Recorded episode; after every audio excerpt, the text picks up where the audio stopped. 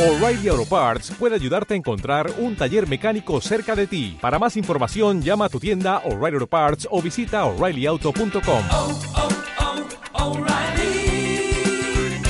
oh, Parts. Hola, ¿qué tal? ¿Cómo están? Muy bueno, buenas tardes. Soy Eduardo Ruiz Gile, exactamente a las 3.31, hora del centro.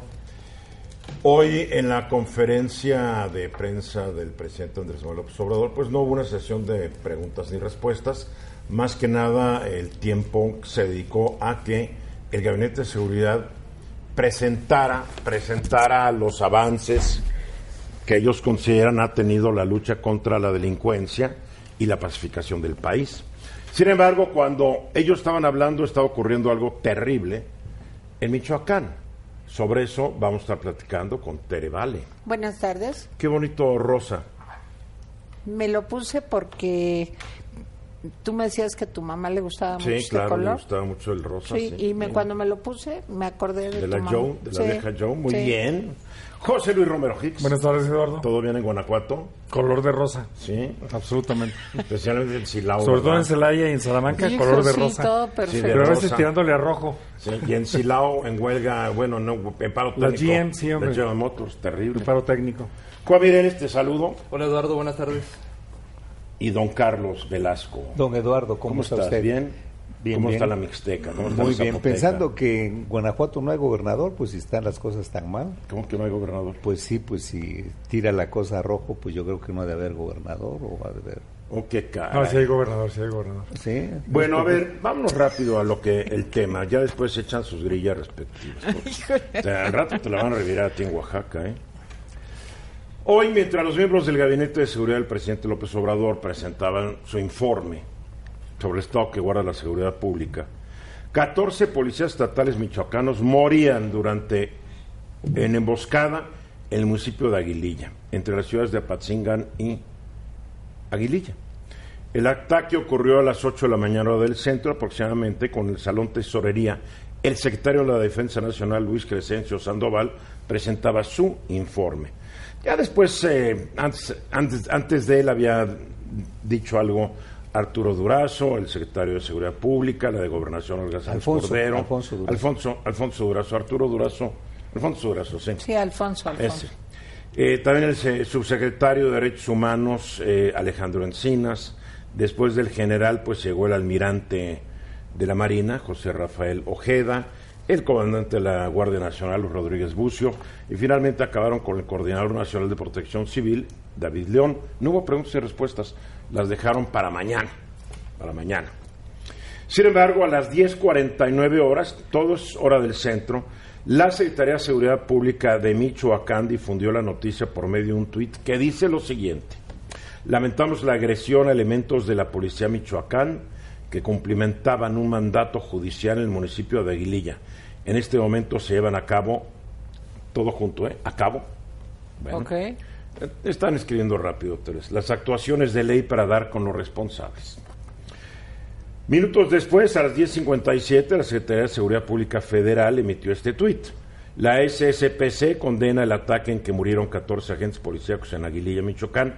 Nos encontramos en comunicación y ponemos a disposición del Gobierno del Estado todos nuestros recursos humanos y tecnológicos para dar con los agresores y llevarlos ante la justicia. Les faltó hasta las últimas consecuencias.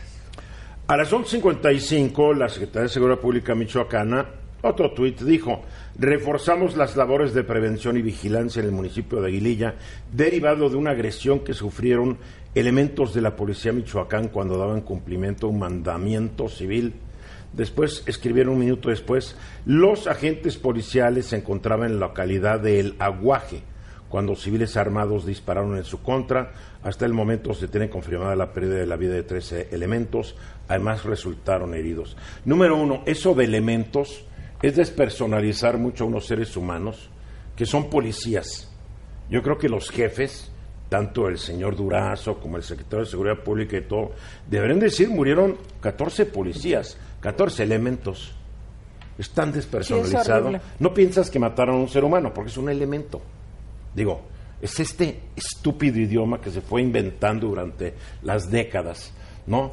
No hace falta que pongan, fueron abatidos. Para Pues que sí. parezca que no fueron muertos, ¿no? Bueno. Ahora, resulta irónico que la Secretaría de Seguridad Pública Federal anotara en su tuit que pone a disposición del gobierno del Estado todos sus recursos humanos y tecnológicos para dar con los agresores y llevarlos ante la justicia, cuando horas antes el titular de la misma, Durazo, aceptó que solo hay 1.14% de probabilidades de que un delito se denuncie y esclarezca. O sea, es como que ¿Qué palabra podrían usar? Eso de poner vamos a trabajar para llevarlos ante la justicia, cuando casi en el 99% de los casos no se logra esto. Es como, son promesas al viento, ¿no? En su conferencia de prensa de ayer, el presidente elogió, bueno, de hoy, el presidente López Obrador elogió a los secretarios de la Defensa Nacional y Marina al decir que, y lo cito, han venido adecuando sus métodos de operación y poniendo en el centro el respeto a los derechos humanos, el uso moderado de la fuerza, la manera en la que se va avanzando sin guerra, sin exterminios, sin masacres. Yo digo que desgraciadamente quienes no aprecian que las Fuerzas Armadas respeten los derechos humanos y hagan un uso moderado de la fuerza son los criminales, entre ellos los sicarios del cártel Jalisco Nueva Generación que hoy masacraron y exterminaron a 14 policías michoacanos. O sea, la verdad siento que es muy suavecita a la acción de nuestras Fuerzas Armadas y policías contra verdaderos gandules. Es que fíjate que hoy el presidente dijo en la mañanera que había bajado la letalidad de las Fuerzas Armadas contra los criminales. Y yo en eso sí estoy totalmente de acuerdo. La, la- la, eh, letalidad bajó de aquí para allá, pero ha aumentado la letalidad No lo por sé, parte de los no lo sé. criminales para acá. Bueno, No lo sé, Eduardo, estás viendo 14 No, espérate, espérate. personas Sí, pero cuando tú muertas dices la hoy. letalidad, no puedes usar Bueno, el los caso de hoy. criminales. Oye, no, te O sea, puedo hablar del sábado. Te voy a decir el sábado No, mataron a un. Tere, en la conferencia de hoy se dio a conocer, no lo traigo en la memoria, los datos de elementos policíacos, elementos policíacos, de policías y de soldados y de marinos pero yo no estoy que han hablando sido asesinados. Sí, desafortunadamente No, no, es en que varias etapas No, de varios perdóname, gobiernos. es que sí, ¿No? pero yo Sí. no estoy hablando solo de policías y soldados, estoy hablando de ciudadanos. El sábado era parecía el periódico La Nota Roja, o sea, estaba en primera plana. Mataron a un futbolista que estaba jugando en un estadio Sí, está, de la- fútbol. está- O sea, llegó un señor en una moto, le disparó y se fue. En, un, eh, en una cantina, en un bar aquí en la Ciudad de México, llegaron y mataron a otra persona. O sea, tú veías nota roja, nota roja, nota roja. Eh, no, esos no eran ni policías, ni militares, ni marinos, pero eran seres humanos. Entonces, pues de veras, este, yo creo que el mensaje ha sido muy malo y lo digo con todo respeto. El mensaje ha no trata sido ser respetuoso, no. Bueno, la verdad es que la delincuencia está desbordada. Sí. Hoy en la mañana nos daban muy buenos datos, pero lo irónico es que me estaban dando estos buenos datos y en Michoacán, en una emboscada matan a 14 policías que te puedo apostar mal pagados y te puedo apostar menos bien armados que los que los mataron. O sí, Eduardo, pero lo lo- los garantizar. buenos datos eran en cuanto a asalto, robo a mano armada, No, ta, ta, de todo. No, de homicidios dolosos no dieron datos. De feminicidios tampoco dieron datos. Y esos son dos delitos que han crecido. ¿Qué, qué está pasando? ¿Quién sabe? Lo que sí es que en Yucatán algo bueno está pasando porque no es un problema de número de policías, no es un problema, sino es un problema de capacitación, de aplicación de la ley. ¿Qué pasó en Yucatán? Yo ni conozco al gobernador ni me acuerdo de cómo se llama, pero Yucatán ustedes saben que es el estado que tiene menos violencia de toda la República. Bien, bien, sabemos todo eso. ¿Alguien quiere añadir algo? No cabe duda Pues ahora que, que- que el tema se, se ha desbordado. Estaba yo comparando la nota de la semana pasada de eh, un ex policía que mató a unos compañeros en Francia, que eran cuatro, y era nota nacional y mundial, y aquí ya, Porque está, la ya está normalizada. nos- se está totalmente, normalizado, ya nada nos, nos genera ni siquiera un idioma que dé y mayor cuando los homicidios o los reconocimiento a la- muertos a las víctimas. se pasan solo en números, o sea, cuando te, te basas en, en, en cuántos muertos hubo el mes pasado comparado con el mes el, el mes siguiente, es, ah, pues, bajó 5%, pero siguen siendo 2.000 muertos, 2.200 muertos, o sea, cada mes. Sí, y, hoy, y en justicia hay que decir, Calderón dijo que iban a bajar lo- los eh, índices delictivos, Sí, no bajaron. Peña dijo, van a bajar los índices delictivos, no solo no bajaron, sino subieron. Y ahora el presidente llegando dijo, van a bajar los índices delictivos. Hemos tenido los meses más violentos en la historia de Y en México. el día de hoy en la conferencia se mencionó homicidios, se mencionó feminicidios. Que tú digas que no Dolos- es ah, faltar sí. a la Ah, verdad. ah. Porque se, se aclaró, se dijo de varios casos de feminicidio lo que está haciendo, se aclaró sobre 20.106 carpetas de investigación abiertas por homicidio doloso. O sea, sí se habló. No podemos decir que no se habló, porque yo escuché la conferencia de prensa y sí se habló. No sé si tú la escuchaste completa. Sí, sí la escuché. Entonces tal vez te metiste a... Al baño, Tal vez. tal vez. No te estabas lavando los dientes. Sí. Pero sí lo dijeron. Es más, pipí. fue información muy amplia que dieron No. con profesión de gráficas, etcétera, etcétera. Una de las cosas si es tú que no lo sí crees, es lo que tú digas. no, no. Pero aquí están los datos y la gente lo puede consultar en la página lopesobrador.gov. Pueden ver la transcripción y el video donde sí se mencionó extensamente lo de homicidios dolosos. Alfonso Durazo menciona que bajó un poquito la percepción de la inseguridad. Pero hasta él dijo, bajó, pero es insignificante. Es Lo correcto. aceptó. Mensajes. Ya que estamos ya de regreso, ayer fue una farsa, una farsa lo que se realizó en Baja California, cuando Morena, por sus pistolas, de una manera, pues, como un ejercicio de partido, pues no podemos decir que tenga una legalidad, ni se tenga que obligar a seguirse la determinación de esta encuesta. ¿no? Fue una consulta popular, ¿no, Consulta. Tere? Sí, es- fue una Ay, consulta Dios. popular, pero realmente de alcances limitados, porque no se pudo, en todos los municipios no se pudieron instalar las casillas, Y es que son muchos especialmente municipios. muchos... Híjole, ¿Quién va, no. quién va en Sí, cinco municipios? cinco ¿Quién va a cubrir municipios, tanto? Sí, pero por ejemplo en Tijuana, eh, yo tengo de veras dos buenos amigos en Tijuana, de hace 30 Tan años. Bonilla Sí. y Amador Rodríguez Lozano. No, no, no, no, no son de la política. Y lo que me contaron mis amigos de Tijuana, Porque Tere ya entendió que en política son enemigos de, men- amigos de mentiras y enemigos de verdad. por supuesto. Bueno, y mis amigos lo que me contaron es que en Tijuana realmente fueron muy escasas las mesas que se instalaron. De acuerdo a la información que se dio, se instalaron 250 mesas.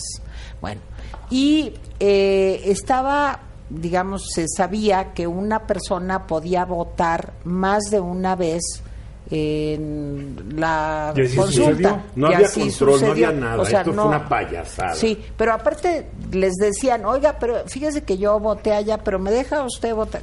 Pero por supuesto. Ahora, lo más sorprendente, porque realmente es algo que me deja atónita, como diría la pequeña Lulu, es que como ven que todos estaban a favor de los cinco años en lugar de los dos años. O sea, una consulta que dio muchísima Esto, mira, información. es una cosa totalmente manipulada por Bonilla y sus jueces. Hombre. No nos hagamos guajes. Por favor. O sea, no ma- el único que se cree los resultados es Bonilla. Así es. Porque los Y- que fueron a votar a favor de los cinco años ni ellos se lo creen.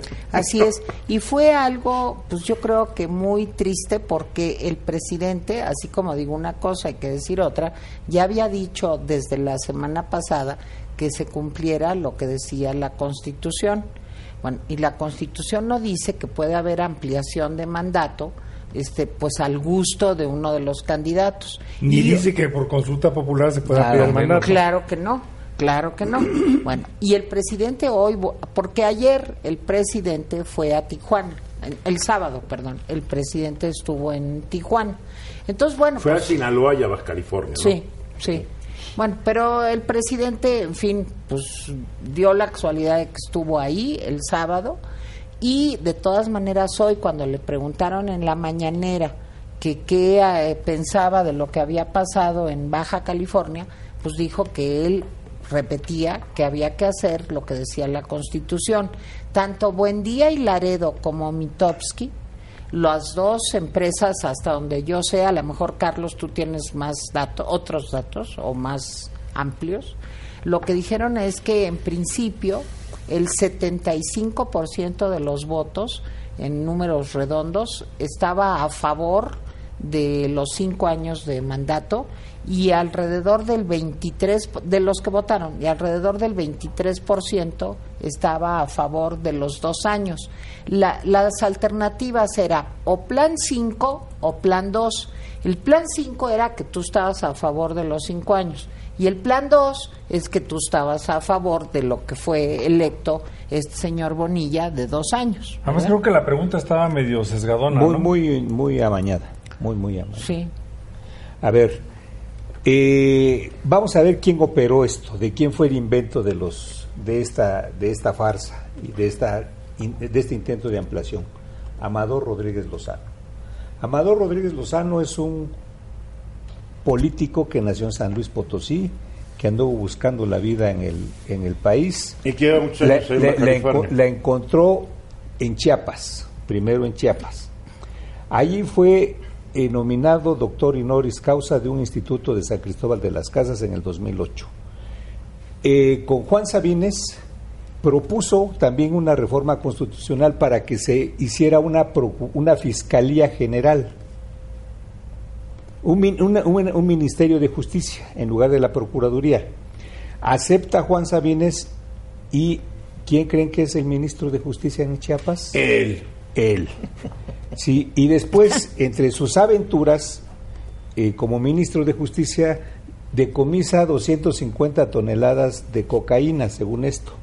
Pero a los tres días se desmiente y dice que era leche en polvo. Ándale. Y lo corren.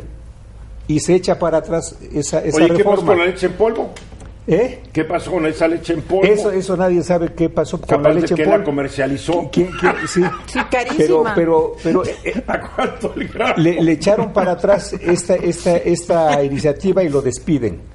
Y después se va, a- eh, eh, se entera de que Fernando Castro Tentri es amigo, su gran amigo, se integra al grupo de, de Bonilla y ahí se va y se pega y empieza con estas, con estos inventos.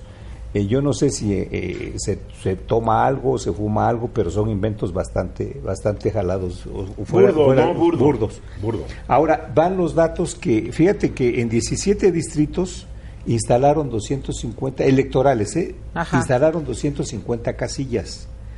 Y cada, cada casilla tenía un costo de 250 mil pesos. ¿Qué? O sea, sí, así dice la información. O sea que cada casilla. Sí, te digo, 250. sí, 200 salió Sí. en mil pesos. ¿Y cómo se le pagó al presidente de la casilla, al escrutador y al secretario? No, ¿cómo? ¿Cuánto? 200 mil pesos, no cada casilla. 250 250 pesos mil pesos, las- En total. En total. Sí, porque yo En total. entendí también no, primero en cada total, casilla, en no total, asustes. en En total. total. O sea que salió mil pesos cada casilla. Y se les tuvo Bien que pagar barato. al presidente, se le tuvo que pagar al escrutador y al secretario. Y ese dinero, esos 250 mil pesos, ¿quién creen que los puso? Los diputados de Morena. Son tan demócrata, demócratas y tan buenas gentes que sacaron de su bolsa 200, su- una lana para hacer este proceso. ¿Sí? Y ahí viene, la- eh, ahí viene el, el- el asunto interesante, porque al, al- al proyecto original por el que votaron por dos años, en la pregunta, como decía José Luis, allí la llaman contrarreforma. Y en el proyecto 5 la lle- dice mantener la reforma aprobada para un proyecto de cinco años. Y en el proyecto 2 llevar a cabo una contrarreforma para limitar el periodo de gobierno Sí, a dos años. dicen que como O sea, ya cambió a sí.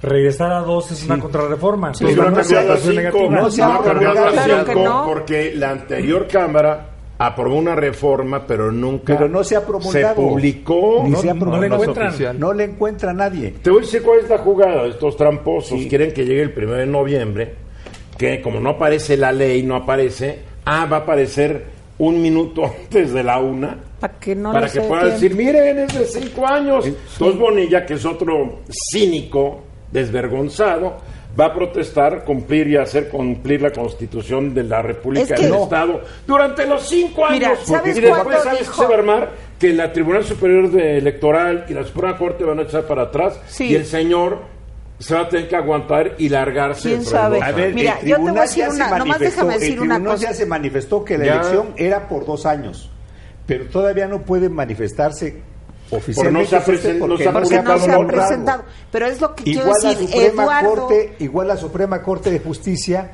está esperando Porque a que no se es una ley vigente. No es Sí, pero mira, cuando esto empezó, yo reconozco que un poco ingenuamente o mensamente No, de no, mi parte. ingenua, no, ni- sí. ni mensamente, Entonces yo no, le dije a. Eduardo, mira qué buena gente el señor este Kiko, el gobernador, porque no quiere publicar la, el cambio ese de los eh, años. Y Eduardo me dijo, ¿de veras crees eso? Al aire, o sea, peleándonos como siempre. Y le dije, pues sí. Discrepando respetuosamente. Ay, sí, sí, sobre todo él. Y le dije, pues sí, yo creo eso. Pues mira, ya ves, buena gente, está, entiende que hay que respetar la ley. Me dijo Eduardo, no, me dijo, lo que va a pasar es que la van a publicar un minuto antes para que no puedan meter el Se, recurso. dice, como se rumor allá en California que Kiko negoció con Bonilla Sí. todo este asunto Un fiscal. para que Bonilla Exacto. no persiga a Kiko Se- se puso por lo mucho fiscal. que se dice, como se rumora, que se robó. Es lo que Bueno, se dice. ahora, pero de estos 100 250 mil pesos que costó esto, ¿cuánto costó la papelería? No hubo mamparas. Denlo para ¿Para los, los diputados Fue- tienen derecho fue- fue a la gastar gran- la lana que Fue ellos la gran quieran. farsa, la gran mascarada Es una farsa. en, en- en Baja No, California. ver, Lorenzo ahora, ¿qué- Córdoba- ahora la pregunta es esta: ¿qué tan buen negocio será gobernador? ¿Será ser gobernador de seis años para meterle alguna lana? Oye, no, dárselas- gobernadores que han No, no, no. estado seis meses, un año, interinos. Nomás pregunta cuánto dicen que se llevó el que llegó de interino después de que murió la gobernadora de Puebla. Hombre, pues, también digo, no. y no, como no, es dicen que el dinero es lo que lo único que no empacha en esta vida, Correcto. pues es que hay que hay que hacer Lorenzo negocio con Córdoba todo. dijo que, que es un atropello a la democracia. Sí, porque el Y problema de estas la farsas es que va desgastando poco a poco la democracia, las La instituciones. poca y las democracia. la, la, la, La la poca. poca, la Pues incipiente poca democracia es la que tenemos. Gracias, mensaje, regresamos. Aquí estamos de regreso, un minuto después de la hora. Hace algunos días en el Congreso del Estado Libre y Soberano de Morelos, pues un diputado que antes estaba en el PT y que ahora ya no está en el PT, que se llama José Casas González, pues demostró ser de esos fulanos que tanto te gustan, Tere. ¿Mm? ¿Cómo? Ah, vas, vas a escucharlo y después vas a ver si te gusta o no. A ver, vamos a escuchar lo que dijo quien coloquialmente es conocido como Pepe Casas, el Congreso de Morelos. Mm, ya sé. y tuve el valor de hacerlo delante del fiscal y en tu cara. Entonces, pueblo de Morelos, lamentablemente así son las cosas. Tenemos que transitar en este Congreso. Es lo malo de sacar a las personas de la cocina y darles una curul. Es cuanto. ¿Qué tal, eh? A las mujeres hay que dejarlas en la cocina y no llevarlas al Congreso. Ándale. No, no es una persona que puedes querer y No, admirar sí, mucho. es, es mi hijita el hombre. ¿Qué tipo más Pobrecito. pobre que... Pues es que yo creo que... Alguien que dijo de las lavadoras de dos patas dejó escuela. Yo Sí, creo que... Ah, mira, la verdad es que los políticos de todos los partidos siempre han tenido estos comentarios. Ay, no, no todos, eh, perdóname, pero no. No. Ah, por favor. Digo, este hombre es como Yo me limítrofe. acuerdo de unos senadores del PRI que cuando estaban hablando sobre no sé qué cosa de los derechos de la mujer, entre ellos se decían el chiste, entonces ya no le voy a poder pegar a mi vieja, ja, ja, ja, y se morían de la risa. Y eran del PRI, Tere. tal vez porque tú, ese momento también te fuiste a lavar los dientes y no los escuchaste, ¿ves? pero en fin. A ver, el diputado Pepe Casas se estaba refiriendo a la presidenta de la Junta Pol- Política y de Gobierno del Congreso de Mo- Morelos. Ella es diputada local por el PT, Tania Valentina Rodríguez Ruiz, que nos acompaña esta tarde por la vía telefónica. Hola, Tania. Bueno, ¿Cómo estás, Eduardo? Muy buenas tardes. oye, ¿qué le hiciste a Pepe Casas? Qué berrinche el- en público. Aunque hay que decirlo ya, ya, ya ofrece una disculpa. Bueno, yo creo que el simple hecho de ser mujer, eso le moleste que estemos en una curul señalando todo lo que vimos en el estado de Morelos y lo que nos están haciendo desde el Congreso del Estado, violentando todo. Pero yo sí creo, Eduardo, que las actitudes de misoginia que no se resuelven con unas disculpas, desgraciadamente, creo que nosotros que somos servidores públicos pues estamos obligados a cumplir y hacer cumplir la ley. Así que tendría que haber una sanción sobre ello. Debería. A ver, ¿cómo empieza el problema? El problema, tú eres una, tú eres una diputada que no estás echándole flores al actual gobernador, bueno, a quien cobra como gobernador Cuauhtémoc Blanco. Es más, eh, ha sido muy crítica del gobernador y aparentemente eso no le gusta a Pepe Casas.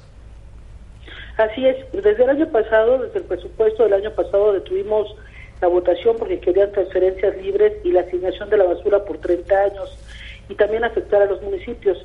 Yo fui, Eduardo, una de la encabezaba con, para detener este presupuesto con 15 diputados de 20.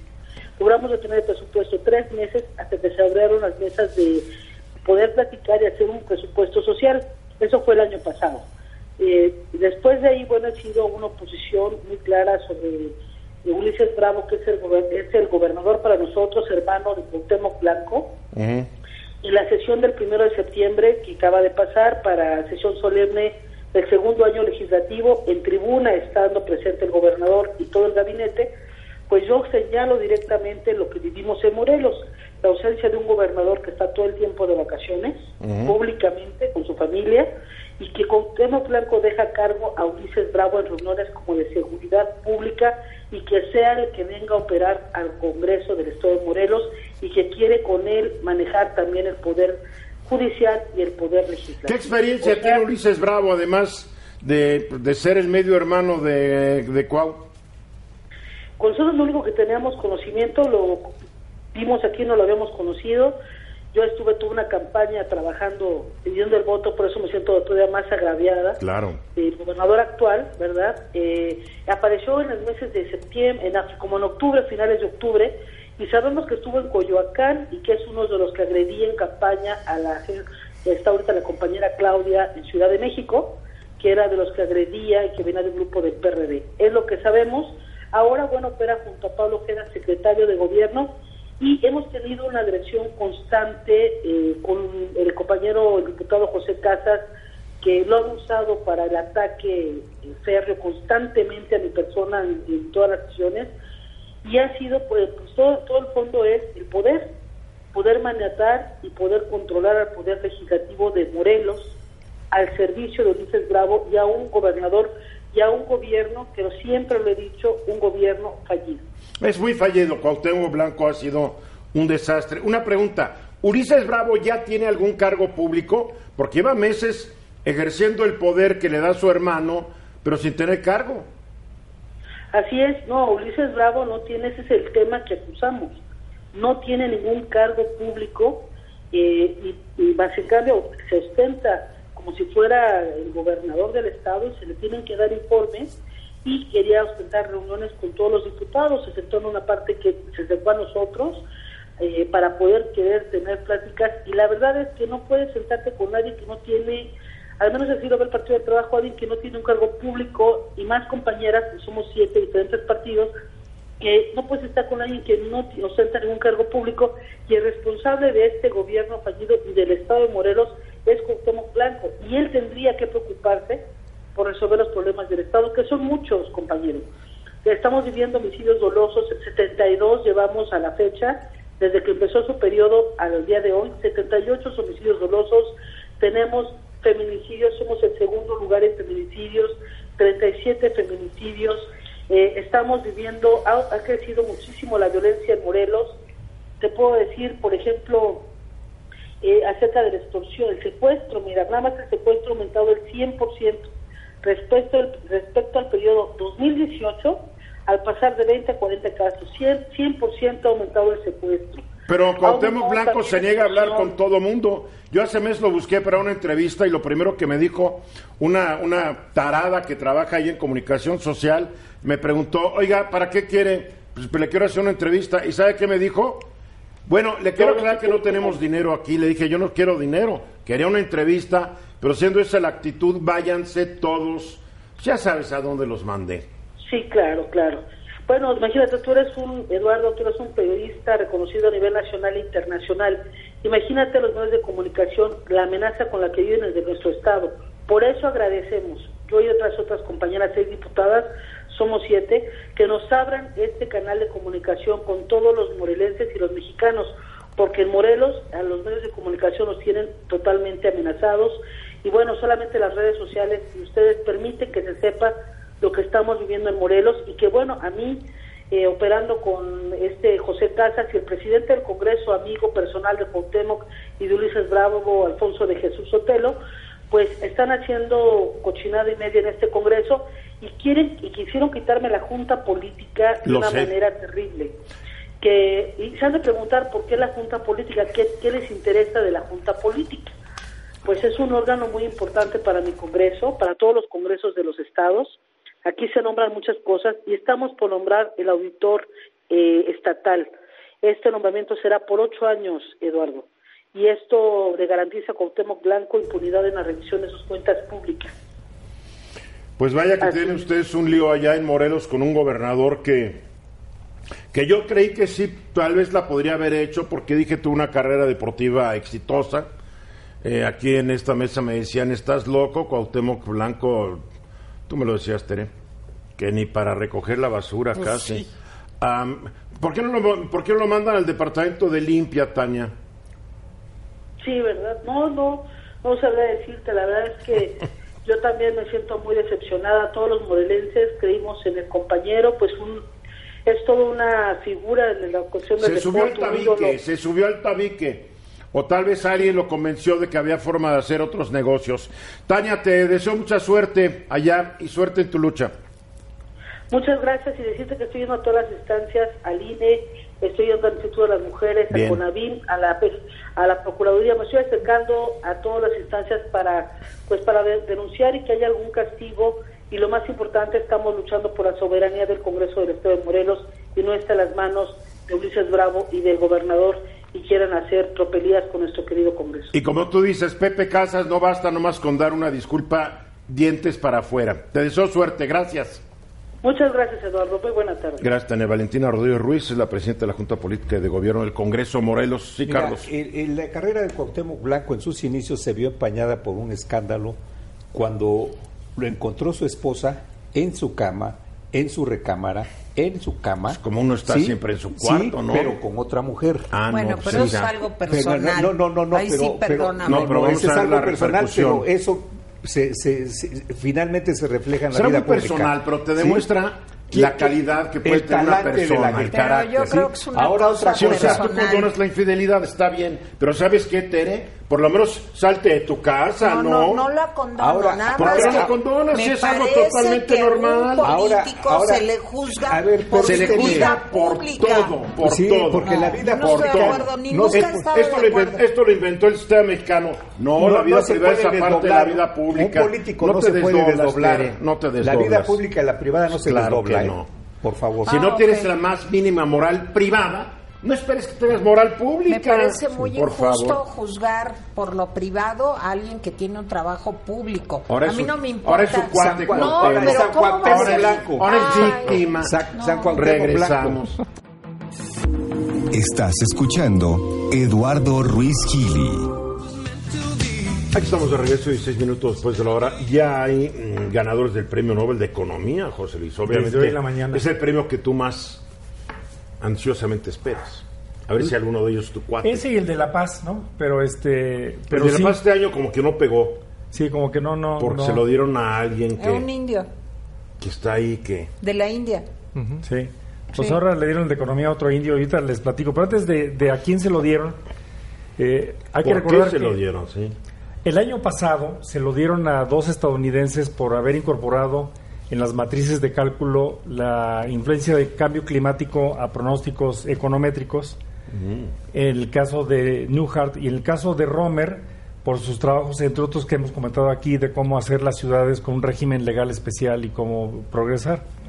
Este, este año el premio Nobel se lo dan a los estudiosos de la pobreza. Entonces es un tema muy interesante. Habrá que recordar que el premio Nobel, este es el año 50 en el que se, se otorga. No es un premio originalmente que, se, o que el señor Nobel lo incorporó en su listado. Y es el Banco Central de Suecia, a través de la Academia de Ciencias de Suecia, que desde hace 50 años, desde 1969, otorga el premio Nobel de Economía. En esta ocasión, que me parece muy interesante, es- las personas son importantes, pero sobre todo el tema es muy importante. Pero el de economía no se entrega en Noruega. Sí, Eh, sí, ¿verdad? Sí, pero se Sí. Ah. El de La pero- Paz creo que es el único Pero que lo se en financia Suecia. O sea, el, ¿no? el- Hay uno que se entrega en Suecia, ¿cuál es? El No, de La Paz, en, la ¿no? Suecia, se- en Suecia se entrega química, medicina y física. Mm. Este se entrega en Noruega, pero lo Sí. financia el Banco Central de Claro, Suecia. sí. Este, El desde, desde 1969. Y en esta ocasión, Ed- Eduardo, este, el premio se da a estudiosos de la microeconomía de la pobreza.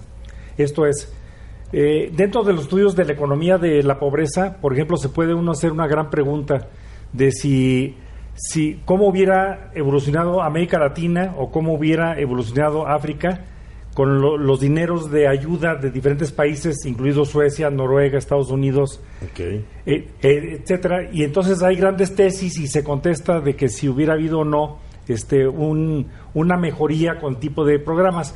Hay programas como, por ejemplo, de, de desayunos escolares o programas como tuvimos en México desde 1964 de los libros de texto gratuitos. Bueno, lo que estas gentes se encontraron, este, este año se le da a un indio que se llama Abhijit Banerjee, que es de, nacido en Bombay en 1961. También se le da a su esposa, que esa es otra cosa in- interesante. Sí, inaudita. Se, se- se le da a una pareja que es de, nacida en París, eh, Esther Duflo, y a un estadounidense eh, de nombre Michael Kremer. Todos este, ellos tienen que ver con el MIT. Por ejemplo, el doctor Ba- Banerjee es doctor en economía de Harvard y actualmente él y su esposa trabajan en el MIT en Massachusetts, en Estados Unidos. Y el doctor Kremer también es profesor de Harvard y también egresado de economía de Harvard.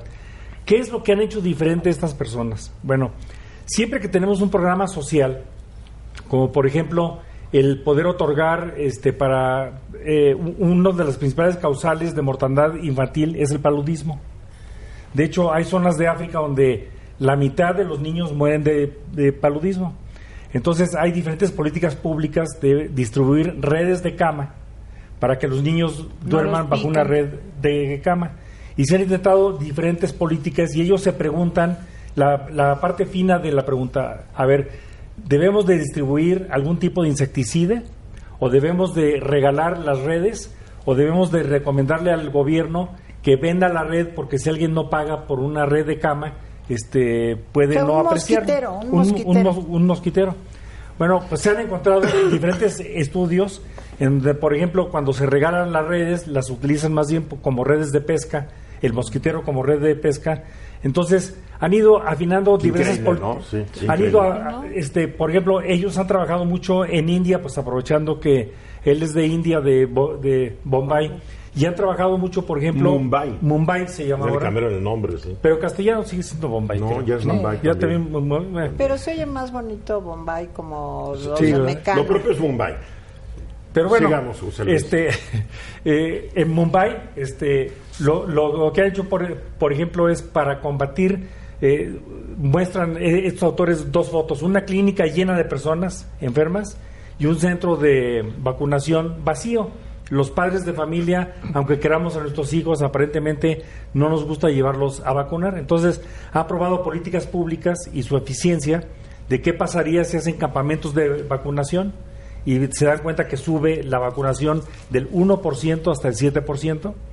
O también han, han hecho experimentos de qué pasa si junto con la vacuna regalan un kilo de lentejas y entonces ha subido a más del 50%. En dio la vacunación porque dijeron si no llegas con tu niño vacunado no entra a la escuela. Así es. Fue coercitiva Sí, la pero bien exitosa. Bueno, quiero decirte, quiero decirte que una este tipo de ideas en, en- en toda la evolución de los programas de México de Progresa, de Prospera, de, de oportunidades, como ha cambiado de nombre, en el caso de los, de los programas de, de México han recibido la asesoría. En el MIT hay un centro que se llama Centro de Políticas Públicas Aplicadas, este, que fundaron precisamente el señor Banerjee y su esposa Duflo, y que ahora ya hay 181 economistas de todo el mundo que tienen una red y que se dedican a evaluar políticas públicas y evidentemente que lo importante de todo esto es que todo gobierno que tiene una ocurrencia, que que aunque tenga sentido común, no necesariamente en la práctica va a dar el mismo resultado. Y regreso al tema de los libros de texto gratuitos este, y, y- y en el tema de la ed- educación con los desayunos escolares.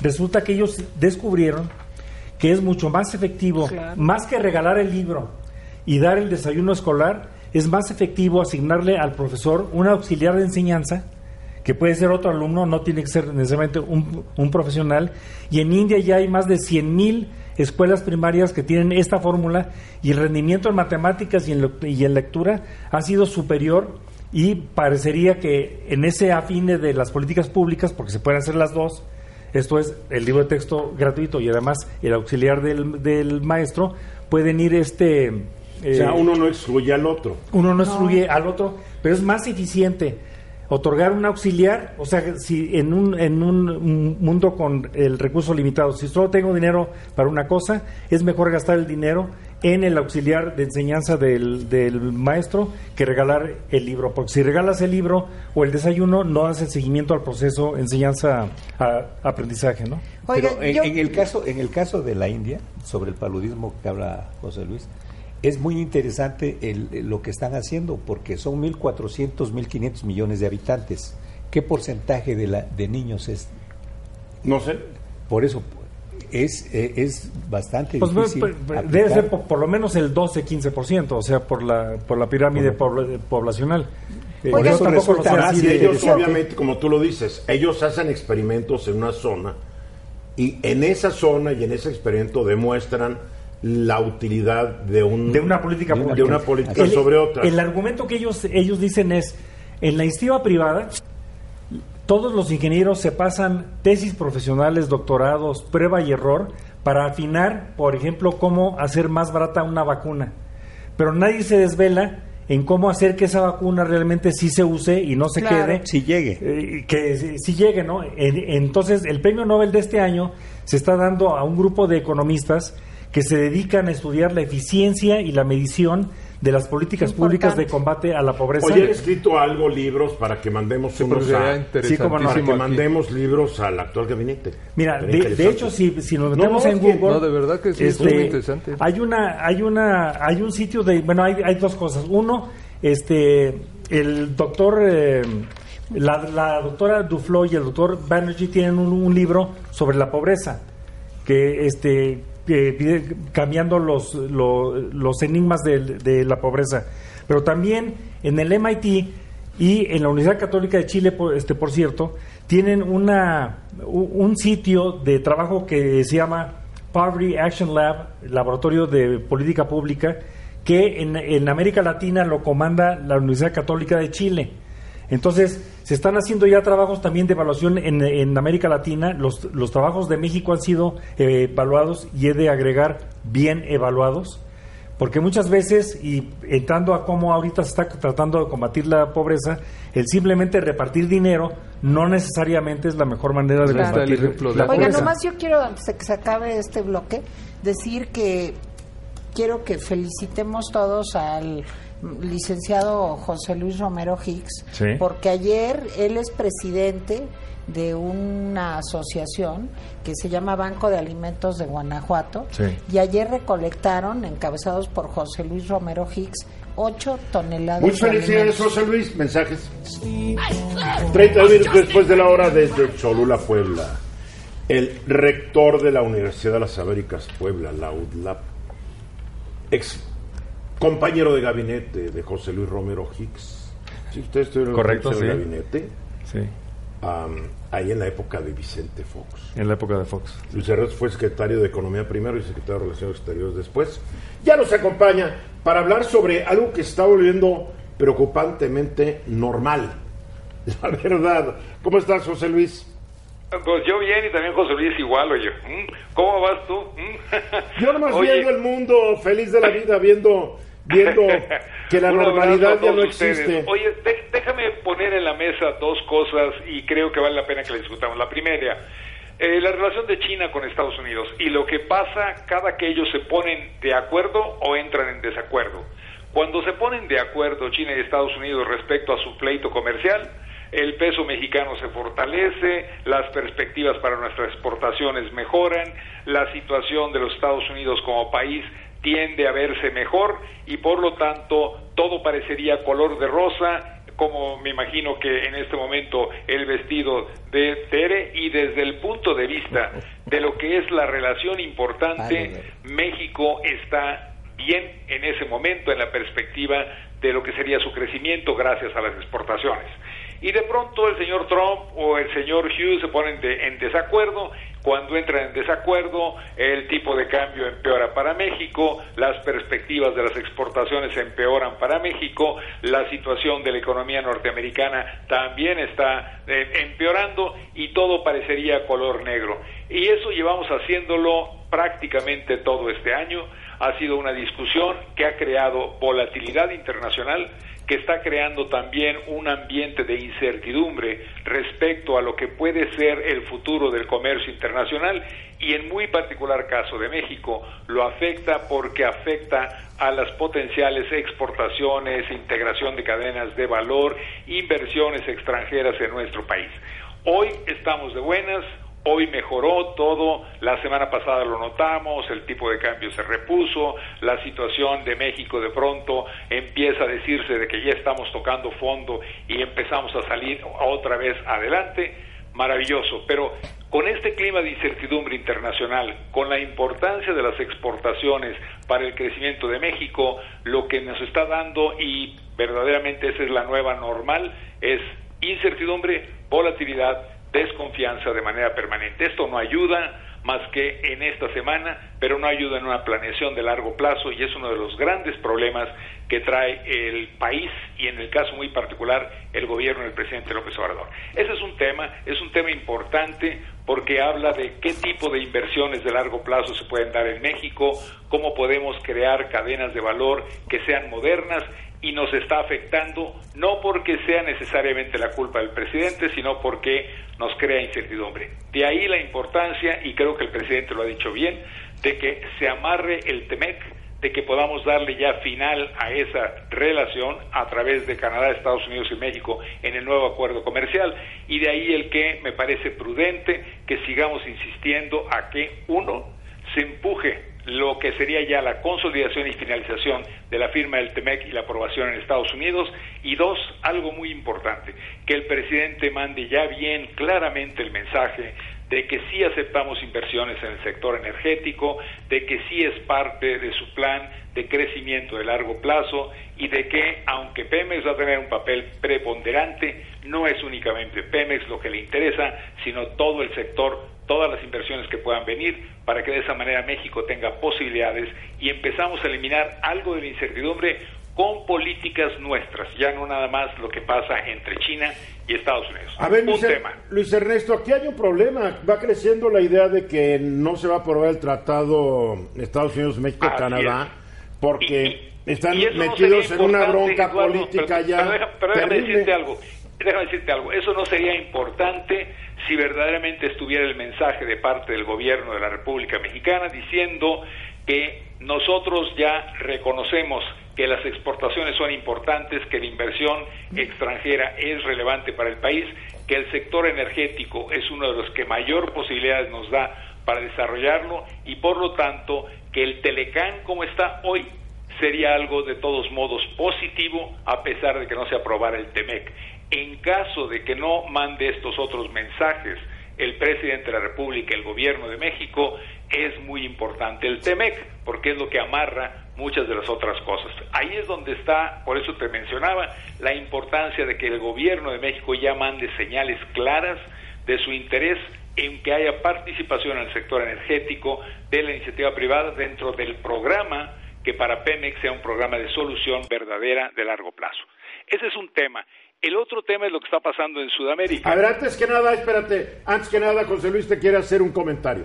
Oye, este, en, la, en, la, en la semana pasada, Nancy Pelosi, la congresista líder de los demócratas en la Cámara de Representantes. Es presidenta de la, Cámara. presidenta. Porque si hay un líder. No, hay un Ah, líder. es la presidenta, hay, una presidenta. líder- hay un líder de la mayoría Correcto, a la que ella pertenece, pero es la presidenta de la Ella, Cámara. ella como presidenta declaró que a pesar de que se estaban haciendo las investigaciones de los artículos de destitución o de impeachment a Trump, que ella pensaba que sí se podría procesar el, el TIMEC. Eso lo tomé yo como una, una, una nota positiva, sobre todo porque también se mandó una delegación a México precisamente para ver los avances en materia laboral, Claro. que es de los temas que tienen ellos eh, o que tenemos Claro, y pendientes el, con ellos. y el ¿no? presidente de la República se fue de la reunión porque tenía que tomar un avión para ir a una gira en Guerrero y creo que eso manda mensajes contradictorios de qué tanto nos interesa. Bueno, pero se salió temprano en su conferencia de prensa para atender a los congresistas, caray. TEMEC. pero, pero lo que tenemos A que ver, a, ver, es algo- a mí me gustaría saber cuánto tiempo le da Trump a una bola de diputados mexicanos que lo vayan a ver.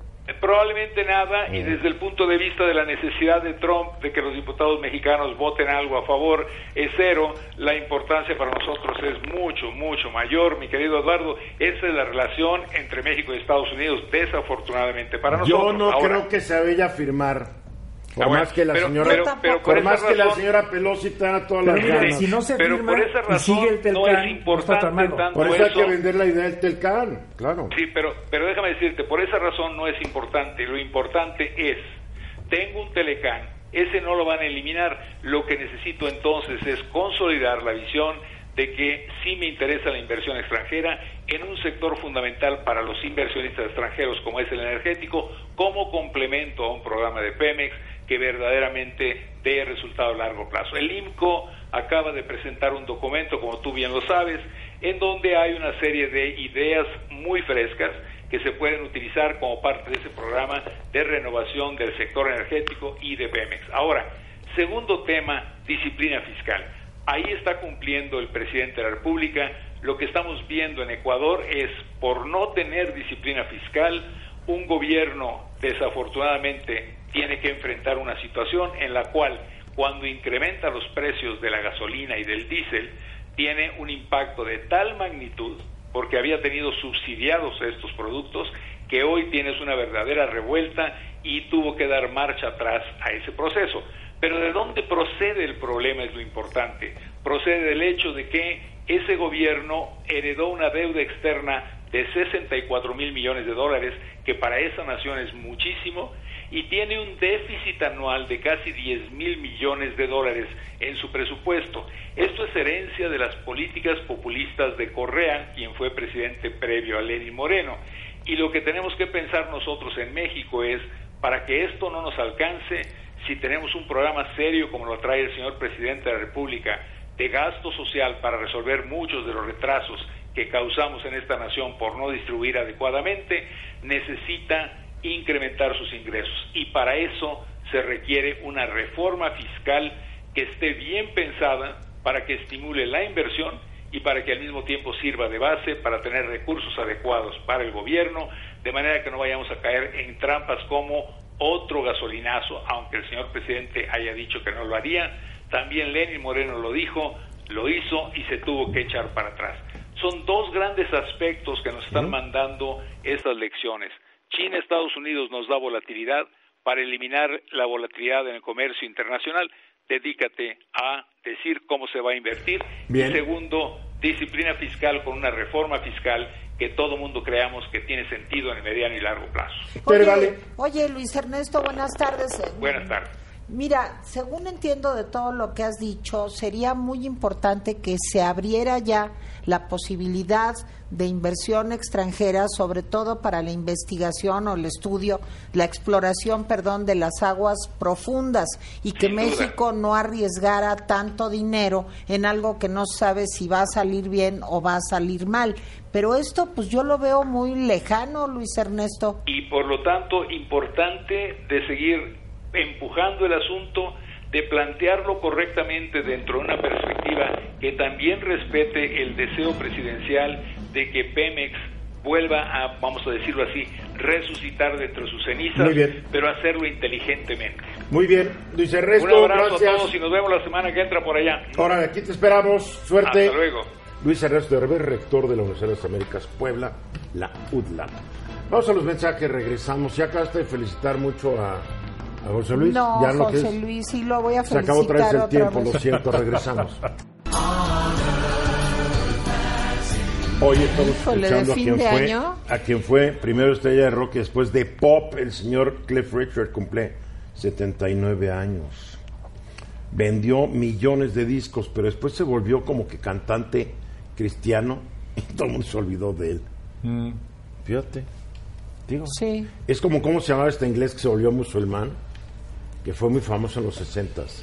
Engelbert Humperdinck, no. No, no, ¿Quién?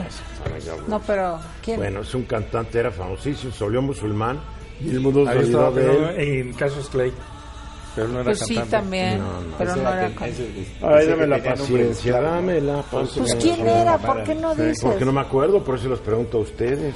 Digo, ¿De dónde no era? ¿Era era un inglés? inglés, sí. Ah, sí, sí. Belafonte, Sam algo así. no. No, ahorita te digo, ahorita te digo. Sam- Ve, ya te acordaste, ya te acordaste, ¿ves?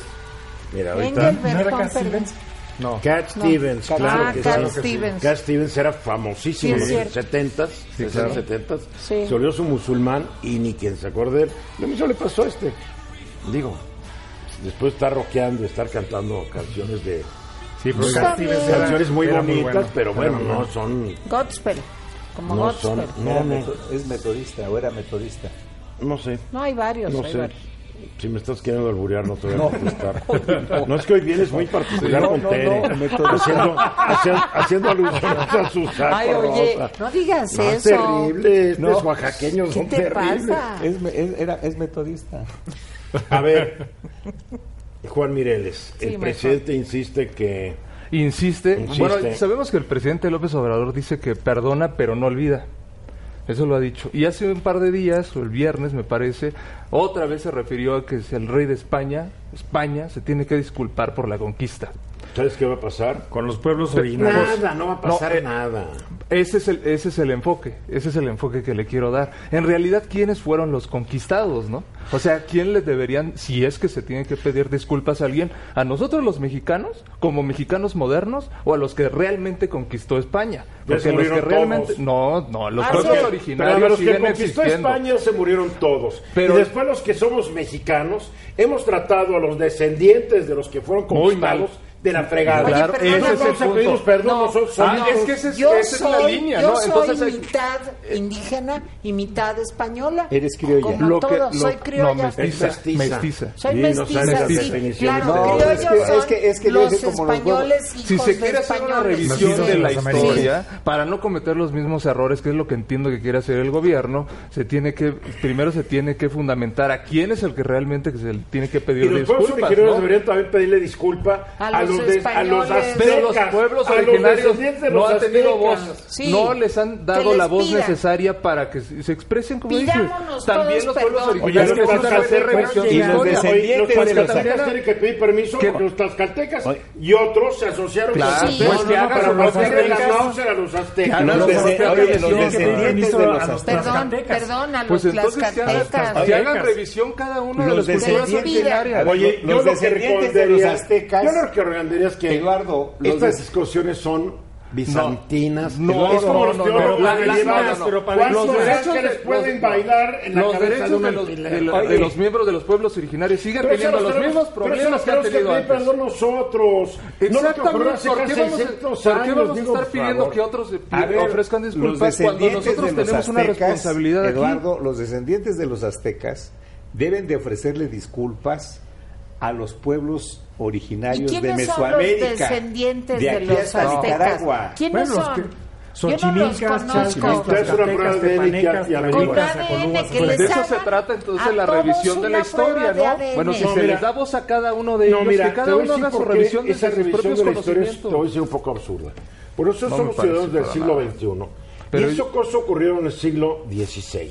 Y- Porque y- entonces vámonos Eduardo. también a cuando llegaron los árabes Pero esa concepción que tienes No, España. es- es- ah, antes. Los fenicios. No, es que no vamos a acabar nunca Los pedir perdón todos a todos. Nos Por hemos eso. quedado del apartamiento de, de cómo hacemos a un lado a los que son diferentes en todo el mundo Sí. y que eso ha provocado en conocer. acuerdo. Hicimos lo Pero mismo. es que Como, somos- no- estamos como ellos ahorita. no, como ellos no piensan como nosotros, como no tienen, como no tienen el- los Su conceptos, cosmovisión su distinta. cosmovisión es distinta. Nosotros lo que queremos hacer es que sean como nosotros. No queremos respetar como son ellos. Entonces se ningunean, entonces no se les dan sus derechos, De no se les da reconocimiento legal, no se le da voz, no, no se deja inclusive que los estados, que los pueblos originarios que estén en los estados cercanos, que las escuelas estudien, por ejemplo. y que también se tengan obligaciones esos pueblos originarios de conocernos a nosotros, porque tampoco nos conocen realmente. Pues es nos que- conocen desde el lado de otro con- de otra no, no, conquista. no, no tenemos remedio los No, seres lo que tú humanos. pareces criolla. Sí, pero no soy criolla, soy Eres mestiza, mestiza. sí, pero pareces Soy criolla. mestiza. Por el ¿sí? color del Pero yo pelo. creo, la verdad, yo creo que lo que se necesita es una, una buena revisión de la historia. Una pero buena estar revisión pidiendo de la perdón y historia. pe- pidiendo Bueno, perdón. pero yo creo que los la historia, contemporáneos debemos pedir claro. perdón por lo que nosotros estamos Exacto. haciendo. Yo no voy a pedir perdón por lo que haya hecho mi papá, mi abuelo, bisabuelo. Ya se murieron, fue su bronca. ¿Cuántos Mi pueblos mundo y mi realidad es la única que Y vivo. el mundo, la realidad de hoy claro. también tiene una ¿Tú crees que responsabilidad le voy a con perdón nosotros. al imperio ¿Tú crees que le voy a pedir Por perdón a tus por ejemplo, antepasados zapotecas y mixtecas ¿cuántos a ti, pueblos cabrón? le deberían de pedir perdón y yo a, a los los- a- a irlandeses Roma? tuyos tampoco, ¿eh? Tampoco. Tampoco. A Roma, ¿cuántos pueblos le deberían de pedir perdón? Pues todos. Todos, todos. Pero este gobierno que se dice humanista y que se dice que va a, a- a integrar a los pueblos originarios, sí tendría, sí tendría que tener una responsabilidad con ellos, ¿no? Y una responsabilidad con ellos es conocerlos y hacer que ellos también nos conozcan a nosotros. Acaba de fallecer León Portilla. León Portilla era alguien... Miguel León Miguel Portilla. León Portilla. Era un gran estudioso de estos temas Así y es. ponía eso en, en la palestra. Dice, bueno, ¿por qué no hacemos que también se integren desde su cultura con sus propias instituciones y sean vasos comunicantes con nosotros los que nos creemos modernos? Entonces, yo creo que sí es importante que la Don cuarta Miguel, transformación... Don Miguel León Portilla. ¿eh? Don Miguel, no, era un Sí. grande. Sí, era Don un Miguel grande. León Portilla. Y hay que rescatar sus libros. Hay uno muy interesante que se llama México y América Latina, donde también aborda estos temas. Y entonces, es, creo, me parece que es un buena. eh, Bueno, digamos, y el es- es buena tradicional para la, es la, la visión de los Vencidos. vencidos.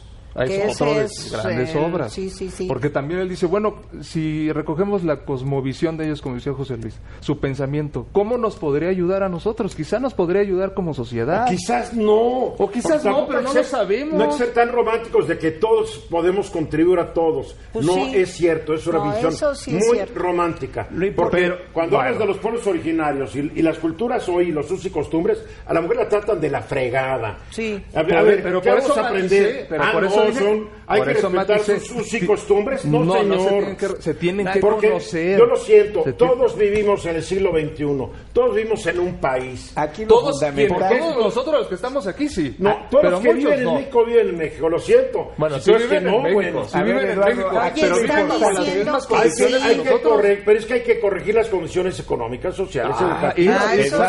Ah. Aquí lo importante... Pero yo sí creo que es- hay que incorporarlos a la nación. Esto de decir, hay que dejarlos solos. No, señor. Ah, es- es eso. ¿Puedo pedir la palabra? No, porque tú eres un zapoteca. Oye, aquí lo importante, aquí lo importante es documentarnos Eso. y saber y comprender lo que ocurrió. ¿Ves cómo yo sí te Eso hago es- caso? ¿Ves eso cómo- sería importante. una ¿Ves buena cómo revisión te de la historia. Eso ocurrió. Te digo porque te estás dando la razón, Es porque hay está que viendo con esa displicencia que los criollos o tienen a los pueblos Yo no soy originarios. criolla. Oye, yo Bueno, no soy criolla. Que los mestizos Dije tienen hacia eso. los pueblos originarios. No Pero es tiene toda la cierto. de criolla. Pero soy Yo nada más digo mestiza. A ver, Juan, esta- mire, síguele, esta, Juan. esta cuarta transformación dice que es la cuarta porque, la, bueno, fue, este, hubo otras an- antes, ¿no? Evidentemente. Pero esas antes como la reforma. Independencia, como, como la independencia, y la la, 4T. la reforma y la revolución, más allá, dejando a un La 1, lado la el plan 2 y de la Ayala, 3T fallaron, fallaron con ellos. los descendientes de los pueblos Claro. originarios. Pues yo les voy a decir Porque una no son originarios tampoco. No, porque ya la mayoría no, también claro tiene que la no. sangre mezclada. Sí, no a ver, todos somos australopithecus. No, Eso bueno. es lo único que somos. No, tú lo unos. Todos venimos del Valle del unos- Rift. Exacto. En el noreste de África. Exacto. No, en porque ya se descubrió que el, el más Hadar. antiguo viene de, de Argelia. Tere, trivializaste. ¿eh? El Rift ya quedó rebasado Perdóname, por pero 100.000 yo años. sí soy una ¿Sí? australopiteca.